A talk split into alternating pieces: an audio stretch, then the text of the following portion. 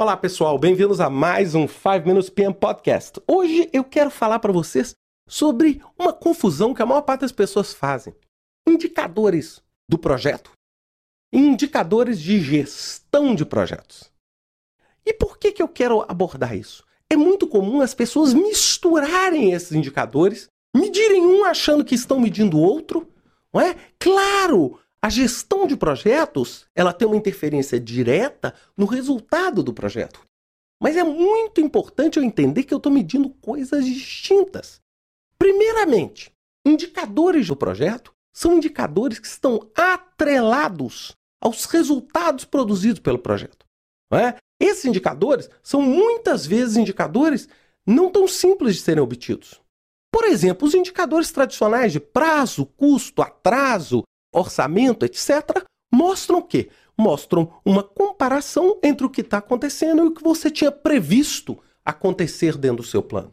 Além disso, você muitas vezes quer medir benefícios. E para você medir benefícios, você tem que partir de premissas. Por quê? Porque na maioria das vezes o benefício só aparece depois que o projeto acaba, o produto existe e o produto gera o benefício. Então, muitas vezes o projeto dura seis meses, mas o benefício só vai ser visto em três anos.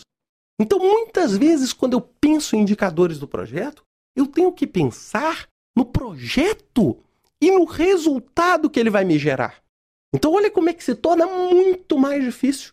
Eu tenho um projeto, por exemplo, de clima organizacional, ou um projeto de recursos humanos, cujo projeto vai ser empreendido em oito meses, mas o resultado pode se dar em quatro, cinco, seis anos.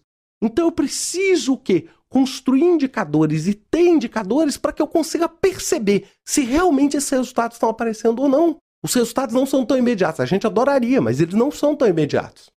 E aí entra a segunda parte. Então, por que a gente, então, muitas vezes cria indicadores de gestão de projetos? É que é o quê?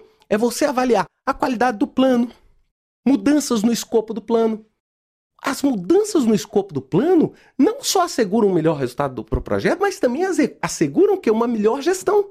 Porque se você teve menos alterações no seu escopo, significa o quê? Que você geriu melhor. Ou então que você teve muita sorte. Mas que você geriu melhor. Então, na verdade, muitas vezes a gente confunde esses dois indicadores. O indicador do projeto é um indicador que mede o resultado daquele projeto. O indicador que vai medir o que ele trouxe para nós. E o indicador da gestão de projetos indica a competência com que o escritório de projetos atuou dentro de um plano. Então, quanto menor variação do plano, melhor é o resultado. Então, muitas vezes a gente mede custo, a gente mede prazo. Isso tudo é lógico, a gente traduz como indicadores do projeto. Mas muitas vezes são indicadores da gestão do projeto e não do projeto em si. Eles são indicadores que mostram a sua capacidade de gerenciar o projeto, de gerenciar aquele empreendimento que você está dando. Agora, um indicador que vai assegurar o sucesso do projeto, muitas vezes, ele é muito mais nebuloso e ele só vai aparecer, só vai mostrar para nós anos depois. Anos depois. E aí é o grande desafio, porque anos depois a gente não sabe mais quem era o gerente do projeto, onde ele está. E por isso, gente, muitas vezes, muitas organizações continuam fazendo projetos sem medir o real benefício que eles trazem. E aí você faz, no prazo, no custo, aquilo que não era para ter sido feito. Então, olhem como é que é a lógica. Então, a gente tem que pensar sempre em medir a nossa eficiência na gestão de projetos, mas também tentar criar um conjunto de indicadores que o PMO vai administrar pós-implantação. Ou seja, depois que você implementou, você me disse que você me daria esse resultado. Você está me dando esse resultado? Você está querendo fazer um MBA. E você está assegurando que com esse MBA você vai ter uma taxa de retenção na sua organização maior e essa taxa de retenção vai ser convertida em reais, em lucratividade, e que essa lucratividade vai ser medida. Em quanto tempo? Em 5, em 6 anos? Ótimo. Então, 5 a 6 anos você vai medir.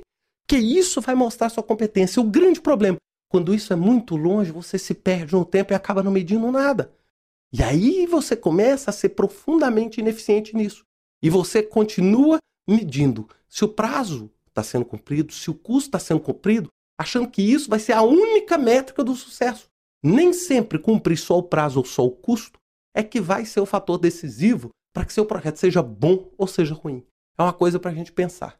Até semana que vem com mais um 5 Minutes PM Podcast. Até lá!